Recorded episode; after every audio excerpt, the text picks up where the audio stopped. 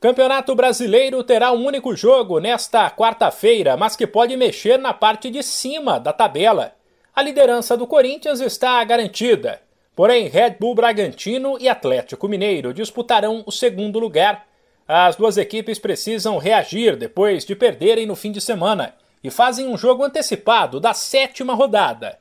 Quem vencer terminará o dia na vice-liderança, um ponto atrás do timão. A partida em Bragança Paulista começa às 8 e meia da noite, no horário de Brasília.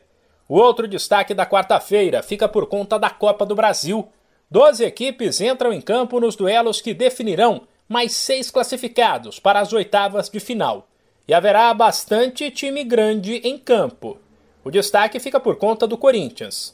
Depois de poupar atletas e apenas empatar com a portuguesa do Rio de Janeiro fora, o timão terá que vencer na volta. O jogo será às nove e meia da noite, em Itaquera. Já Palmeiras, Flamengo e Fluminense precisarão apenas empatar, isso porque todos conquistaram vitórias por um de diferença na ida.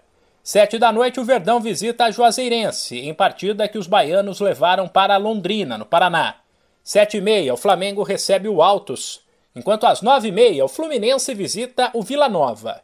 A quarta-feira de Copa do Brasil ainda terá sete da noite, Ceará e Tombense, Duelo teoricamente tranquilo para os cearenses, que jogarão em casa e poderão até perder por um de diferença. E às 10 tem um duelo de Série A entre Cuiabá e Atlético Goianiense.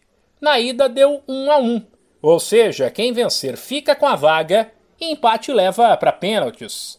Sem esquecer que a Copa do Brasil não usa mais o critério do gol fora de casa.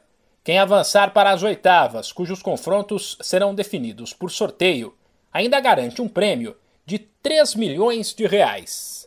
De São Paulo, Humberto Ferretti.